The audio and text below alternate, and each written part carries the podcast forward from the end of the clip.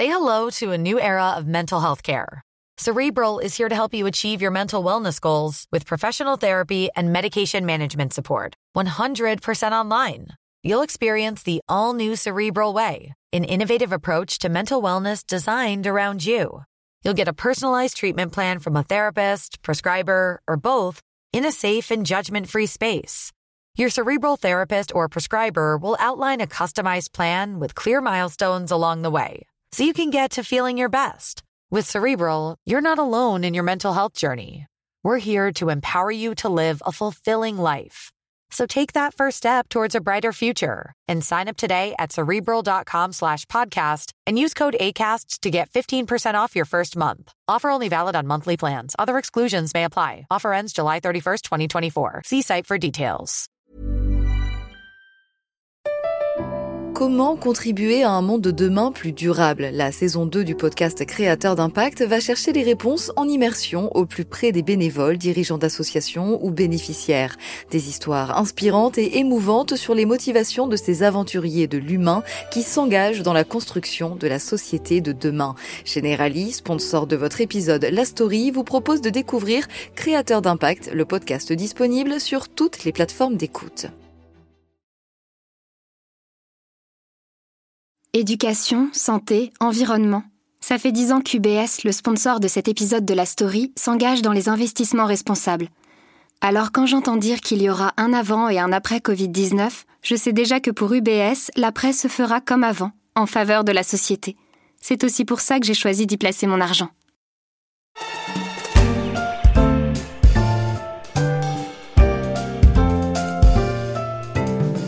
Il a rejoint Twitter en février 2012. On ne peut pas parler d'un early adopter, mais Pontifex, le compte Twitter du pape, ou plus exactement de son community manager, est vite devenu incontournable sur le réseau social. Certes, pas autant que POTUS, celui du président américain Donald Trump, mais Pontifex n'en reste pas moins l'une des personnalités les plus suivies dans le monde. Son compte en français revendique plus de 1 400 000 abonnés, celui en anglais plus de 18 millions et celui en espagnol près de 4 millions. Il existe même une version en arabe suivie par plus de 430 000 followers. Quant à sa version en latin, elle n'est pas loin d'atteindre le million d'abonnés. Je suis Pierrick Fay, vous écoutez La Story, le podcast d'actualité des échos, et aujourd'hui on va parler religion catholique et nouvelles technologies. Ainsi soit-il. C'est un immeuble moderne dans les beaux quartiers de Paris, coincé entre un salon de coiffure de luxe et un hôtel. Au fond d'une cour se trouve le couvent de l'Annonciation. Il abrite les locaux du think tank Optique Technologie. Il s'agit de l'ordre des prêcheurs pour les technologies, l'information et la communication. Le centre de réflexion est animé par le père Éric Salobir. Il y a quelques jours, il est venu présenter une keynote, une forme de sermon technologique devant les clients d'une grosse société de gestion d'actifs, la française. Je me suis dit qu'il serait intéressant de discuter avec lui de quelques-unes des grandes tendances qui transcendent la technologie dans le monde, notamment à un moment où les géants de la tech, les GAFA, sont pointés du doigt pour leur volonté hégémonique. Je me suis donc rendu au couvent des dominicains et il a commencé par me raconter son histoire. Avant de devenir prêtre, j'étais banquier et effectivement, il y a une phrase dans la Bible qui dit on peut pas servir deux maîtres, Dieu et l'argent. Disons que j'ai essayé le premier et puis je me suis dit que finalement ce serait intéressant d'essayer le second et je suis plutôt pas déçu par mon choix. Et en fait, euh, j'ai toujours été intéressé par les technologies qu'à l'époque on appelait informatique, maintenant par exemple l'intelligence artificielle et euh, toujours bidouiller ça et je me suis rendu compte très vite que c'était en train de transformer toute notre société, toute notre économie et que si on ne portait pas sur ces technologies une part substantielle de notre réflexion, de notre attention, ben, probablement on verrait la société se transformer sans avoir rien choisi et rien décidé. Ça veut dire que l'Église ne pouvait pas non plus passer à, côté de ces problématiques? L'Église ne passe pas du tout à côté des problématiques de transformation numérique de la société et de l'économie, parce que l'Église est attentive à tout ce qui est lié aux droits humains d'abord, et on voit que beaucoup de choses quand même dans ces technologies, notamment dans un certain nombre de pays, vont impacter les droits humains, et puis tout ce qui touche plus largement à la dignité humaine, dignité au travail, et puis à la condition, la condition des plus vulnérables conditions des plus pauvres, euh, l'Église catholique est le principal pourvoyeur de systèmes de santé dans le monde et c'est normal qu'on fasse attention à la façon dont les gens, sont traités. Comment est né le, think tank Optique Alors Optique est né en 2012 de euh, cette euh, remarque que nous nous sommes faites avec le maître de l'ordre des Dominicains, donc mon supérieur à Rome, euh, que en fait on avait une connaissance quand même très floue des mécanismes qui entouraient les technologies numériques. Et donc en fait au départ autour des réseaux, parce que c'était quand même ces questions-là qui se posaient. déjà on parlait pas encore de fake news, mais on était déjà un petit peu sur des thématiques avoisinantes, et on a commencé à réfléchir sur l'impact qu'avait ces réseaux numériques, puis ces technologies numériques, puis toutes les technologies dites disruptives de rupture sur la société. Et en fait, on s'est très vite rendu compte que beaucoup de gens dans les sociétés qui fabriquent ces euh, technologies, des entreprises, euh, se posaient des questions similaires et qu'en fait, ces personnes-là étaient pour beaucoup très heureuses de trouver une contrepartie, un, un, interlocuteur dans un dialogue qui sort un peu de la bulle de la Silicon Valley, qui sort un peu de la bulle de la tech. Ce sont des thématiques qui intéressent aussi le, le Saint-Père? Ce sont des thématiques, alors ces choses sont un petit peu confidentielles, parce que tout ce qui touche au Saint-Père est forcément confidentiel, mais je peux dire, sans, sans trahir aucun secret, que le Saint-Père est à la fois très informé sur ces thématiques, sur ces technologies, et qu'il accorde une grande attention à la façon dont elles évoluent et à la façon dont elles impactent l'humain et notamment les plus vulnérables et notamment les migrants, puisque c'est quelque chose qui est assez important pour lui. Alors, la parole du pape François, on la retrouve notamment sur les réseaux sociaux euh, avec le Pontifex, euh, plusieurs euh, dizaines de millions de, de, de, de followers. J'imagine que c'est pas en direct et qu'il n'est pas toujours sur le réseau, mais c'est un moyen de, communication devenu indispensable? Je pense que les réseaux sont devenus indispensables pour on va dire, toute forme d'existence médiatique. À un moment, là où il fallait être sur la radio, la télévision, maintenant, il faut en complément être présent sur les, sur les réseaux. Euh, je, pense aussi que euh, ces réseaux euh, sont en recherche, on va dire, de personnalités qui sortent du lot. Des gens qui vont dire des choses, et je pense que c'est le cas du pape actuel, du Saint-Père, parce qu'ils les ont sur le cœur, parce qu'ils considèrent que c'est important et pas euh, pour faire du like, pas pour avoir plus de followers. C'est-à-dire ce genre de leaders qui sont leaders naturellement parce qu'ils ne cherchent pas à attirer des followers. Et ça, je pense que les gens le sentent. Alors, le, pape en est un, il y en a d'autres hein, qui sont des, des leaders d'opinion, des gens d'une grande profondeur intellectuelle ou spirituelle. Et ça, je pense quand même que dans le bruit, dans le brouhaha des réseaux, quand même beaucoup de gens repèrent ces espèces de phares dans la nuit et puis apprennent à se repérer à partir d'eux. Moi, je pense que ça explique l'immense succès euh, que, que rencontre euh, le Saint-Père, donc le compte Pontifex dans toutes ses langues euh, sur Twitter. Twitter, Facebook sont aussi des vecteurs de diffusion de, de, fake news, on en disait un mot, mais aussi de messages haineux. Ces réseaux ne montrent pas forcément le, le meilleur de, de l'âme humaine aujourd'hui. En fait, je pense que les technologies sont euh, des productions de la société au deux sens du génitif. C'est-à-dire que d'un certain côté, elles produisent une société, c'est-à-dire qu'à force de les utiliser, on fonctionne d'une certaine façon, mais de notre côté, elles sont produites par la société. il faut être réaliste. Qu'est-ce qu'on voit dans le miroir, certes déformant des réseaux sociaux On y voit l'humanité avec euh, son extrême bonté et son extrême méchanceté. On, on y voit un peu toute la, gamme des attitudes humaines et il est quelque part malheureusement normal qu'on y retrouve euh, à la fois des contenus haineux et puis un certain nombre d'appels, même allant jusqu'à la, jusqu'à la violence. Quand je dis que c'est normal, ça veut pas dire que c'est bien, ça veut dire que malheureusement on peut s'y attendre. La question c'est de savoir comment on réagit par rapport à ça et j'ai trouvé très intéressant qu'un certain nombre de chefs d'État, dont le nôtre, se mobilisent euh, euh, autour de l'appel de Christchurch pour euh, condamner ces appels euh, à la haine et, ces messages négatifs sur les réseaux, mais aussi pour mettre en place des outils pour vraiment euh, combattre ce phénomène. Est-ce que vous avez eu l'occasion d'en parler avec les dirigeants de, ces grands groupes de, communication que sont Google, Facebook? Alors, les, messages haineux et tous ces contenus qui, quelque part, vont abîmer le tissu social et fragiliser notre société sont de toute évidence un grand souci, un grand poids sur la conscience euh, des dirigeants des, des sociétés euh, qui, qui, qui animent ou qui possèdent ces réseaux ou ces plateformes. Ça, je pense qu'il y a un vrai travail qui est fait, il y a une vraie réflexion. Le problème, c'est qu'en fait, quand on est dans du contenu haineux du style une, une insulte concernant quelqu'un, c'est assez facile de voir que c'est haineux.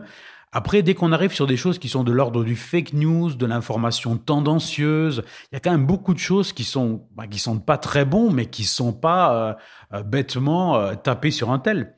Euh, en disant, euh, invitant à taper sur un. Et donc, euh, dans ce cas-là, il faut se mettre à la place de ces réseaux, pas pour les exonérer, mais pour voir la complexité de la chose. Ce qui va être considéré comme fake news par certaines personnes va être considéré comme une information tout à fait réaliste par d'autres qui vont considérer qu'au contraire, tous les autres médias nous mentent, et ça c'est vrai. Et, en fait, on voit bien toute la, difficulté. Euh, quelque part, je dirais qu'un média, et même un média d'opinion, peut affirmer ses opinions, et tout le monde sait que tel titre ou telle chaîne de télévision va véhiculer euh, telle ligne éditoriale, et les gens peuvent être d'accord ou pas d'accord. Là, on est dans quelque chose de beaucoup plus atomisé, et du coup, c'est beaucoup plus difficile à discerner. C'est toute la difficulté d'une régulation automatique, c'est quasiment impossible, et une régulation même manuelle de ces réseaux. Alors les nouvelles technologies permettent aussi de rapprocher euh, les hommes, mais aussi de faciliter euh, leur vie, parfois leur rapport au, travail. En parallèle, on parle beaucoup d'automatisation, d'industrie 4.0, de robotisation. On a ces images hein, d'entrepôts avec des, centaines de robots euh, en Chine ou chez Amazon.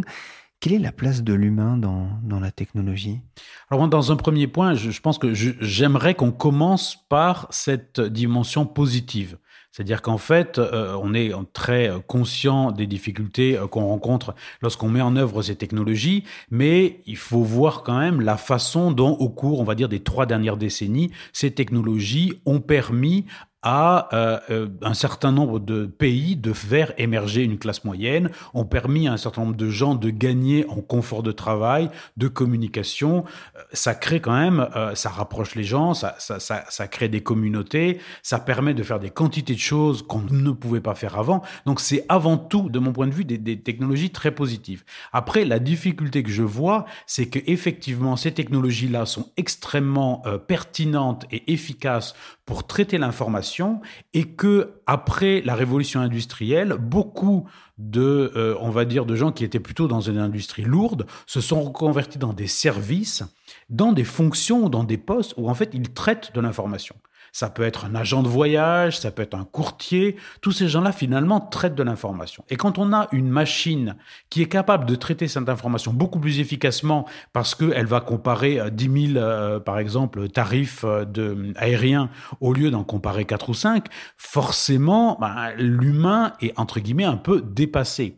Et toute la difficulté qui va être la nôtre de nos jours, c'est qu'en fait, ces personnes qui sont dépassées, qui au début étaient des gens qui traitaient des informations de façon assez simple, sont maintenant des gens qui traitent de l'information de façon complexe, qui sont des gens qui sont pour certains extrêmement euh, diplômés ça peut être un radiologue, ça peut être un, courtier en assurance, ça peut être un actuaire, des gens qui ont quand même fait beaucoup d'études, qui ont une position respectée dans la société et dans leur entreprise, et qui du jour au lendemain voient une machine arriver à faire au moins une partie des tâches mieux qu'eux. Comment ces gens-là vont se repositionner, même si ce n'est que la moitié du travail du radiologue qui est fait par une intelligence artificielle, ça veut dire quelque part qu'on a besoin que de la moitié des radiologues, Qu'est-ce qu'on va faire? Est-ce qu'on aura le temps, comme ça s'est fait précédemment, de faire en sorte que chacun arrive au terme de sa carrière et simplement, au lieu d'en embaucher, euh, par exemple, trois pour en remplacer trois, on n'en rembauchera qu'un? Et ça, malheureusement, euh, le danger qu'on voit, à mon sens, euh, avec la mise en œuvre de ces technologies, c'est le fait que, comme elles arrivent très vite, qu'elles sont assez on va dire, invasives, qu'elles arrivent un petit peu dans tous les, dans, tous les domaines de la société, c'est qu'en fait, on risque de se trouver en une décennie avec une très grande quantité de personnes qui devront complètement se reconvertir, et ça, c'est très difficile. Et justement, l'humain ne doit pas être oublié. Alors moi, je pense que l'humain doit rester au centre. Il faut être réaliste. On est une société humaine. On est une économie dans laquelle l'argent est important. Mais enfin, l'argent, euh, tout le monde sait que c'est un, c'est un, un, bon esclave, mais un mauvais maître. Autrement dit, l'argent, c'est quand même un outil. Les acteurs de cette économie, les acteurs de la société, ce sont des humains. Et donc il faut quand même que l'ensemble de tout ce que nous faisons là soit au service de l'humain. C'est pour ça que moi, quand on commence à parler d'obsolescence de l'humain, euh, à la fois, je dirais, ça me fait doucement rire et ça, et ça m'effraie en même temps, parce que euh, qui va décider que l'humain est obsolète? C'est pas la machine, la machine, elle le remplace. Ça va être un autre humain. C'est-à-dire à partir d'un certain moment, on peut considérer que pour des raisons euh, d'efficacité ou de profit, on va déclasser certains humains et leur dire maintenant désolé, on n'a plus besoin de vous. Ou plus précisément, on a toujours besoin de vous comme consommateur, mais on n'a plus besoin de vous comme producteur alors dans ces cas-là, c'est le UBI, le, revenu universel, où on essaie de trouver des moyens pour faire en sorte que les gens puissent continuer à être des consommateurs, parce qu'on a quand même besoin d'eux pour ça, il faut être réaliste dans l'économie. Une économie sans clients, c'est plus une économie. En revanche, on n'a plus besoin d'eux pour produire les biens qu'on veut leur vendre. Et, là, je pense qu'effectivement, une économie qui arrive à ce stade-là est une économie, à mon avis, en état de crise pour laquelle il faut trouver des solutions peut-être radicales, peut-être des transformations en profondeur, et dans tous les cas des transformations qui vont arrêter de considérer l'humain euh, comme un simple consommateur, euh, mais le considérer dans tout, c'est-à-dire c'est un père ou mère de famille, c'est un conjoint, euh, c'est un enfant, etc. Enfin, c'est tout un humain.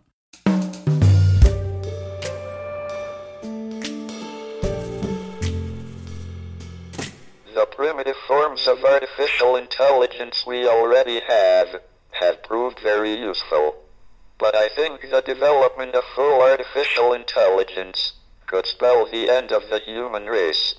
On parlait d'intelligence artificielle, il y a beaucoup de fantasmes autour de, de, ce terme. On inquiète beaucoup par les effets pervers qu'on lui prête ou en cas d'utilisation malveillante. On, connaît les déclarations de, de, Stephen Hawking dans un entretien à la BBC.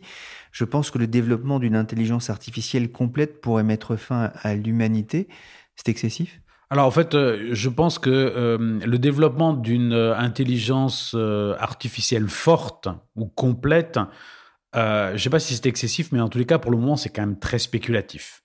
Et parmi tous ceux que je connais, euh, parmi ceux qui font vraiment l'intelligence artificielle au tout premier plan, donc dans les entreprises que vous voyez tous les jours à la télévision, dans les journaux, moi j'en ai à peu près la moitié qui considèrent que euh, c'est pas euh, if but when, c'est-à-dire c'est pas euh, est-ce que ça va avoir lieu mais quand, et puis l'autre moitié qui considère qu'il y a quand même un saut qualitatif euh, entre l'humain et la machine et que en fait ben, ce saut qualitatif, il risque, on risque de tangenter sans jamais atteindre.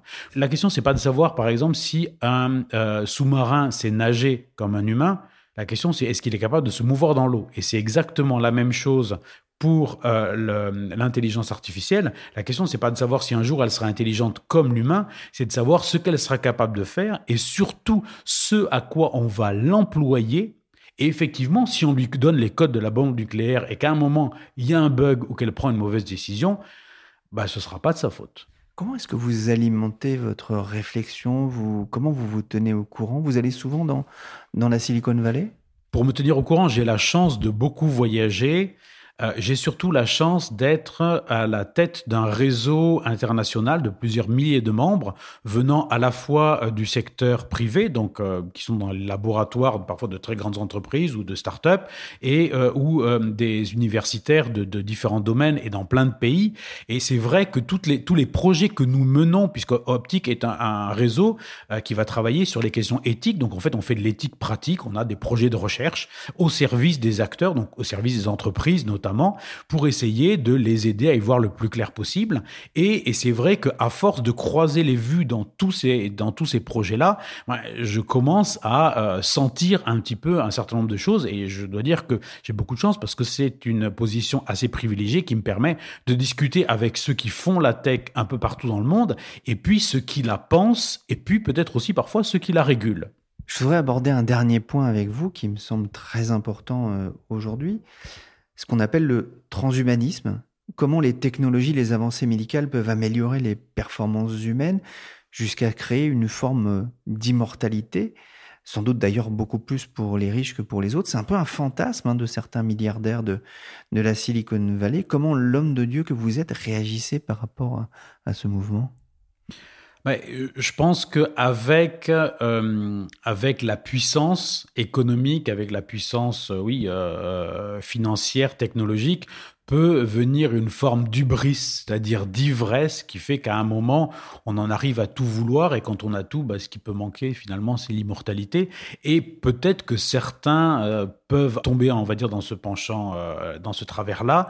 Euh, la difficulté que je vois, comme vous le signalez, c'est la difficulté de l'allocation des moyens, c'est-à-dire qu'en fait, développer, mettre beaucoup d'argent pour développer des technologies qui permettront peut-être hypothétiquement, dans un futur lointain, d'atteindre une forme si ce n'est d'immortalité, parce qu'on pourra toujours être écrasé par une voiture, au moins de sénescence négligeable, donc d'allongement de la durée de vie au point qu'on ne se voit quasiment plus vieillir, euh, c'est pourquoi pas. Moi, je rien contre. C'est vrai que je pense que ça pose un certain nombre de problèmes sociologiques, psychologiques. Une fois qu'on ne vieillit plus, euh, finalement, est-ce qu'on a envie d'avoir des enfants? Est-ce qu'on a envie de se reproduire? Ça veut dire est-ce qu'on a envie de voir des enfants qui seront différents de nous, donc une, une, une, une espèce qui évolue Est-ce que quelque part on va pas s'arrêter d'évoluer juste en restant en nous-mêmes, tranquilles et heureux chez nous Ça, ce sont des vraies questions. Pour moi, la vraie question surtout, c'est la question de l'allocation des moyens. C'est-à-dire qu'en fait, avec euh, cet argent-là, on pourrait euh, éradiquer des pandémies comme la malaria, euh, avec finalement des technologies qu'on possède déjà. On pourrait améliorer le système de santé pour des centaines de millions de personnes qui, elles, peuvent mourir d'un simple absédentaire. Donc à un moment, euh, la question c'est de savoir comment est-ce qu'on est, euh, comment est-ce qu'on réussit à être euh, au service du plus grand nombre. Et je pense que c'est aussi le cas dans le, les, toutes les questions économiques qui entourent, tous les enjeux économiques qui entourent ces technologies. moi, lorsque je rencontre des dirigeants d'entreprise, je leur dis bon, ce que vous cherchez à faire, c'est du profit. Est-ce qu'il ne faut pas essayer de déplacer un peu le curseur et pas de créer du profit, mais de la valeur? La valeur, c'est toujours financier, simplement c'est au bilan, c'est plus au compte de résultat. Ça veut dire que c'est plutôt du long terme. Et si vous voulez le faire de façon à assurer une, entreprise que vous pourrez peut-être ensuite transmettre à vos enfants si c'est du capitalisme patrimonial ou dont vous aurez le sentiment que quelque part vous avez fait votre devoir pour vos actionnaires et pour vous-même, eh ben peut-être que cette valeur, il faut la bâtir sur des valeurs. Et à ce moment-là, eh ben ça veut dire que certaines choses on ne peut plus les faire, mais qu'en même temps, beaucoup d'autres choses s'ouvrent devant nous. Sur les quelques photos qu'on voit de vous sur Internet, on vous voit souvent avec un, Mac dans les bras. Euh, c'est un outil de prêche? Alors, euh, euh, ben, l'ordinateur à la pomme, euh, effectivement, il a, la, il a cet intérêt qu'il nous rappelle la pomme d'Adam, et donc à un moment, il nous rappelle peut-être une forme de notre humanité. Mais euh, je pense qu'effectivement, la technologie, quelle qu'elle soit et quelle qu'en soit la marque, est effectivement un outil pour faire passer ce que moi j'appellerais un message d'espoir. Et alors ce message, pour moi, prêtre catholique, il prend une forme. Je pense qu'il y a d'autres messages qui peuvent aller dans le même sens, qui constituent une espèce de faisceau. L'idée, c'est de créer une espèce de faisceau de lumière pour éclairer euh, certaines zones de notre société et, de, notre, euh, de notre vie qui peut-être reste un peu des zones d'ombre. Merci Eric Salobir, responsable du think tank catholique Optique, pour cet éclairage sur l'impact sociétal des nouvelles technologies la story, le podcast d'actualité des échos, s'est terminé pour aujourd'hui. L'émission a été réalisée par Nicolas Jean, chargé de production et d'édition Michel Varnet. Vous pouvez nous retrouver sur toutes les plateformes de podcast pour l'actualité en temps réel. C'est sur leséchos.fr.